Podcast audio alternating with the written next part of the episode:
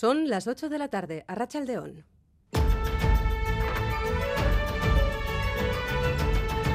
Crónica de Euskadi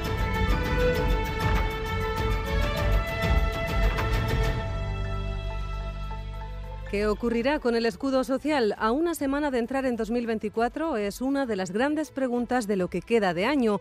¿Qué va a pasar con las medidas anticrisis que puso en marcha el gobierno español y que tienen como fecha de fin el domingo 31? En Euskadi tenemos algunas certezas, por ejemplo, sobre el transporte público, porque en octubre PNV y PSE acordaron mantener el 20% de descuento que vienen aplicando las instituciones y que hasta ahora se han sumado al 30% que bonifica el Gobierno. Y además, Euskal Herria Bildu, que dio a conocer hace unos días que ha acordado con el Gobierno español la prohibición de los cortes de suministro básicos y el mantenimiento de la tarifa para calderas comunitarias.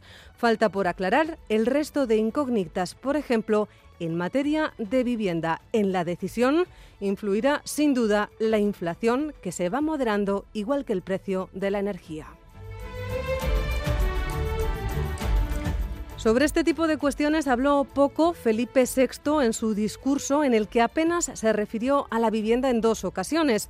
La palabra constitución ocupó prácticamente todos sus titulares, esta norma y su cumplimiento como garante de la democracia en el discurso de Nochebuena. Fuera del respeto a la Constitución no hay democracia ni convivencia posibles. No hay libertades sino imposición. No hay ley sino arbitrariedad. Cada institución, comenzando por el rey, debe situarse en el lugar que constitucionalmente le corresponde. Satisfacción en el PSOE y el PP con el discurso, no así entre la izquierda y los nacionalistas. Compartimos la consideración de la Constitución como un marco idóneo. Señaló acertadamente que fuera de la Constitución no hay convivencia en paz. Un discurso que no se hace eh, pensando en nosotros, ¿no? Desde luego es un discurso centrado, yo creo, a PP, PSOE, Vox. Una defensa de la Constitución en el peor de los sentidos que puede hacerse. Ni una casa en Euskal Herria sin visitar, ni una en la que no hayan dejado un regalo. Olencero y marido Mingui siguen a esta hora reventados de tanto trabajo.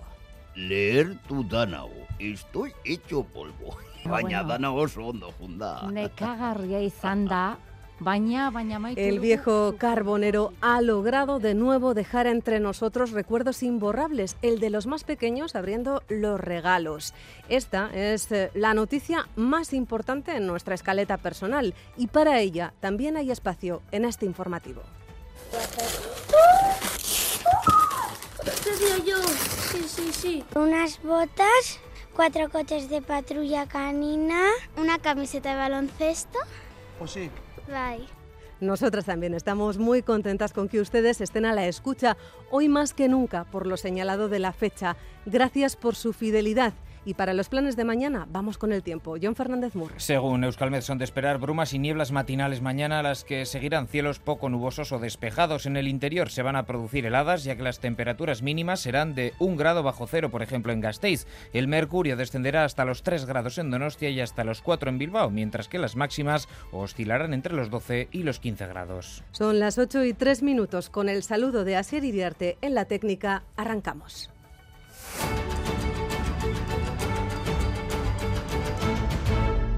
Hasta 14 veces mencionó Felipe VI la palabra Constitución en su discurso de Nochebuena. La palabra más usada, la que evitó fue amnistía y sin referirse a ella dejó claro que el marco de la democracia lo establece esta norma, la Constitución, y todo lo demás, dijo, es imposición, arbitrariedad y distancia en la convivencia. Una palabra esta última que usó cinco veces en un año que está a punto de concluir con la crispación política en máximos. Sonia Hernando. Las apelaciones a la Constitución fueron continuas. No hubo una mención expresa a la amnistía, pero lo dijo claramente. Fuera de la Constitución, señaló, no hay democracia. fuera del respeto a la Constitución no hay democracia ni convivencia posibles. No hay libertades sino imposición. No hay ley sino arbitrariedad. El rey Felipe VI hacía una referencia expresa a la actual fractura en la política española y lo hacía con un recuerdo al pasado reciente. Evitar que nunca el germen de la discordia se instale entre nosotros es un deber moral que tenemos todos. porque no nos lo podemos permitir. El discurso lleno de referencias a la Constitución tampoco recogió el actual bloqueo judicial, pero sí dejó este mensaje a las instituciones del Estado. Cada institución, comenzando por el rey, debe situarse en el lugar que constitucionalmente le corresponde. A diferencia de años anteriores, las dificultades económicas ocuparon escaso espacio en su discurso y no hubo ni una sola referencia a las guerras en Gaza o Ucrania. En todo lo que no dijo es donde ha puesto el foco formaciones políticas como el Carrequín y Sumar. El PNV recordaba que hoy día la Constitución es más un freno para hablar de una de las patatas calientes de la legislatura, el reconocimiento a la nación vasca y la catalana. La satisfacción en el discurso llega de la mano del PP y el PSOE. María Ruiz. Sí, una lectura de la Constitución que deja fuera la plurinacionalidad y que aseguran desde PNV y el Carrequín Podemos se alinea con la lectura que hacen de ella la derecha y la ultraderecha. Aitor Esteban y Miren Gorrochategui. Desde luego es un discurso que no se hace eh, pensando en nosotros. Va más centrado, yo creo, a PP, PSOE, Vox. Una defensa de la Constitución en el peor de los sentidos que puede hacerse, comprando el marco de la derecha y de la ultraderecha Críticas también desde Cataluña, tanto Esquerra Republicana como Junts per Cataluña se retrotraen al 3 de octubre de 2017 y dicen que hubo similitudes entre ambos discursos. Todo de lo contrario, en Partido Popular y PSOE, Cristina Narbona y Cuca Gamarra inciden en esa defensa de la Carta Magna. Compartimos la consideración de la Constitución como un marco idóneo para preservar la convivencia en nuestro país. Señaló acertadamente que fuera de la Constitución no hay convivencia en paz, no hay libertad y no hay estabilidad. Han subrayado asimismo la preocupación que dicen Felipe VI mostró ante asuntos como el empleo, la sanidad o la violencia de género. Por cierto, que en ese discurso en el que Felipe VI reivindicó sobre todas las cosas la Constitución, apenas se refirió dos veces a asuntos como el de la vivienda. Eso cuando estamos a una semana de ver qué pasa con el escudo social, es decir, con las medidas que puso en marcha el gobierno español hasta fin de año, que, por ejemplo, impiden el desahucio a familias vulnerables, que rebajan el IVA de la electricidad o que permiten descuentos en transporte público. Esta semana que acabamos de arrancar se deberá aclarar si se mantiene el escudo social. Izaro Baza. Eso es, queda una semana para que termine el año y ese es el plazo que cuenta el Gobierno para decidir si mantiene las medidas anticrisis que decaen el 31 de diciembre, la rebaja del IVA de la luz y los alimentos y la bonificación del carburante a los transportistas. Esas son algunas de las medidas que recoge el paquete anticrisis y que ahora están en el aire. Ya lo decía el presidente la semana pasada en una entrevista radiofónica, el Gobierno sigue estudiando qué medidas mantiene, de cuáles prescinde y si se cambia la cobertura de alguna de ellas. Estamos trabajando en ello, queremos aprobarlo, evidentemente, antes de que termine el año, el Real Decreto Ley que extienda y prorrogue algunas de estas medidas. Tenemos también que eh, adecuarlas a una coyuntura económica, afortunadamente, eh, más clara dentro de mm, la complejidad del contexto internacional que tenemos. La única certeza que tenemos hasta el momento es que el transporte público seguirá siendo gratuito para jóvenes, estudiantes y desempleados durante todo el 2024. Lo dicho, a partir de mañana se aclararán las dudas que quedan abiertas. De momento, las pistas de qué puede pasar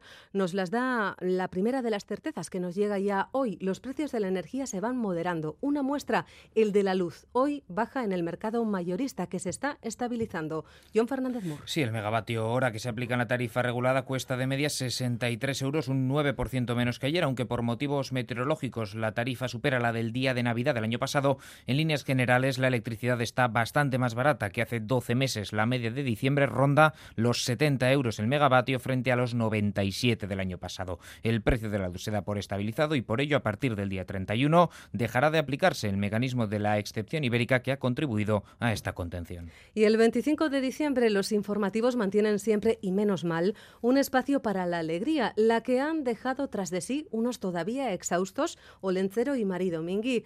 Han visitado prácticamente todas las casas del país. Seguro que de ustedes también se han acordado, como lo han hecho de Eder Menchaca, que firma esta crónica.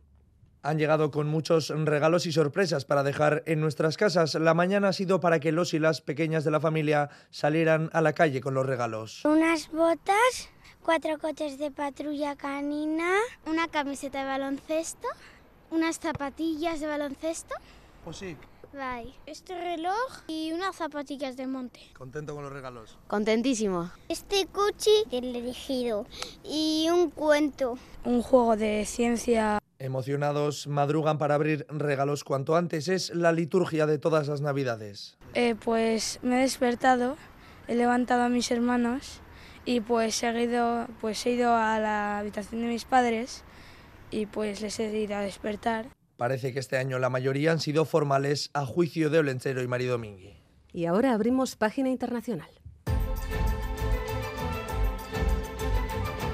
Porque el opositor ruso Alex Navalny, que permanecía en paradero desconocido desde que dejara de figurar como preso de la cárcel en la que cumplía condena hace tres semanas, ha sido localizado por sus colaboradores. Navalny ha sido trasladado por las autoridades rusas a una prisión en la ciudad de Harp, uno de los puntos más al norte del territorio cerca del Ártico. Según ha manifestado su portavoz, ha recibido hoy la visita de su abogado y está en buen estado. El Kremlin había negado en todo momento estar al tanto de su situación. El avión inmovilizado desde hace cuatro días en Francia por sospechas de tráfico de personas ha despegado ya rumbo a la India. En él viajan 276 de los 303 ciudadanos indios que trasladaba la aeronave desde Emiratos Árabes hacia Nicaragua. En una escala técnica en el aeropuerto de Vatry, la policía francesa intervino ante las sospechas de que se tratara de un caso de tráfico de seres humanos. Dos personas fueron interrogadas y la investigación continúa. Los 25 restantes, entre los que hay cinco menores, se han quedado en Francia, donde van a pedir asilo. Cientos de personas protestan en Serbia ante las sospechas de fraude electoral. Manifestación a esta hora en Belgrado y ya por la mañana cientos de manifestantes han bloqueado el acceso al Ministerio de Administración Pública para exigir revisar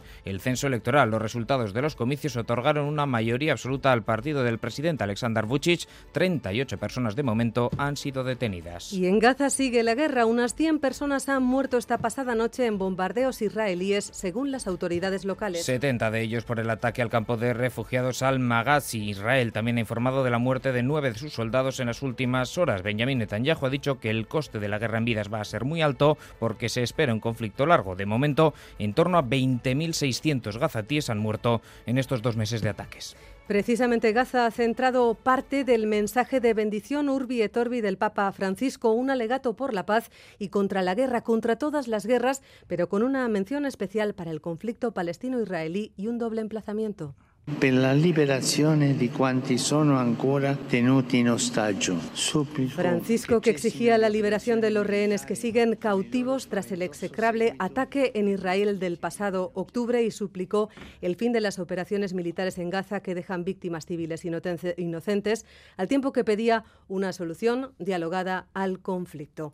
Con este apunte de internacional terminamos. El tiempo de la información general concluye aquí. Pasamos el testigo a los compañeros de deportes. Alex Peral, Arrachaldeón. Arrachaldeón, vamos con la pelota porque esta misma tarde hemos tenido el primer duelo de la sexta jornada del campeonato de parejas. Una estelena de Ibar prácticamente lleno para presenciar el duelo entre Escuria Tolosa y Lasso Aranguren. Partido dominado desde el primer tanto por la pareja de Baico que no ha dado opción a sus rivales a entrar siquiera en partido. 22-10 para ellos en un día donde hemos vuelto a ver la mejor versión de Unai Lasso. Además, esta victoria es doble, no solo por el punto, sino por haber recuperado sensaciones. Unai Lasso. E, tanto asko bukatu inditut, e, kantxan ba, ba bueno, sensazioak hobeak dira, bai e, beti molestia duela hor, pixka terrenka ibiltzen naiz batzutan, hori ba, nabaritzen dut nik, baina, baina, bueno, gaur egia esan partio. Ona egin dugu, aitor oso sendo atzean, nik uste ba, Joseba ez du, ez du izan bere, bere eguniko berena, baina bueno, gure, gure lanan ikuste oso ondo egin dugula, eta bueno, iruaz. Era necesaria la victoria para la pareja de Baiko que partían como últimos clasificados, ahora se ponen con dos puntos y vuelven a entrar de lleno en la pelea. Bueno, ya saltxan bat sartu gara, egia esan ba, hori. Ba, bueno, bi puntukin ez gaudela oso, oso ongi ba, hor zerrenda, baina, bueno, egia esan, eh, bai, eh, beste eh, moduz ikusten da dena, azkenan irazten ba, konfiantza asko emate iztu, eta bueno, astean zehar beti ba, beste jarreraekin igual zaude, eta bueno, egia esan e, guztua beti iraztearekin. La otra cara de la moneda para la pareja de Aspe. No han conseguido estar cómodos en ningún momento del encuentro, sobre todo Escurdia con siete errores y su compañero Xabi Tolosa analiza la derrota de hoy. Eh, bueno, ez dakit, eh, nik uste unaiek aurrekalde hortan asko asmatula eta min indigula e, guri, e, eta bueno, e, ez dakit, e, aur kontra asko ingade balaso eta arangurenei, ba, partio iraztea lortu igual. Dos derrotas consecutivas para la pareja y calendario complicado el que se les viene encima. Con dos puntos también se quedan Escurde de Tolosa. Nada más, hasta aquí el espacio deportivo Esquerricasco.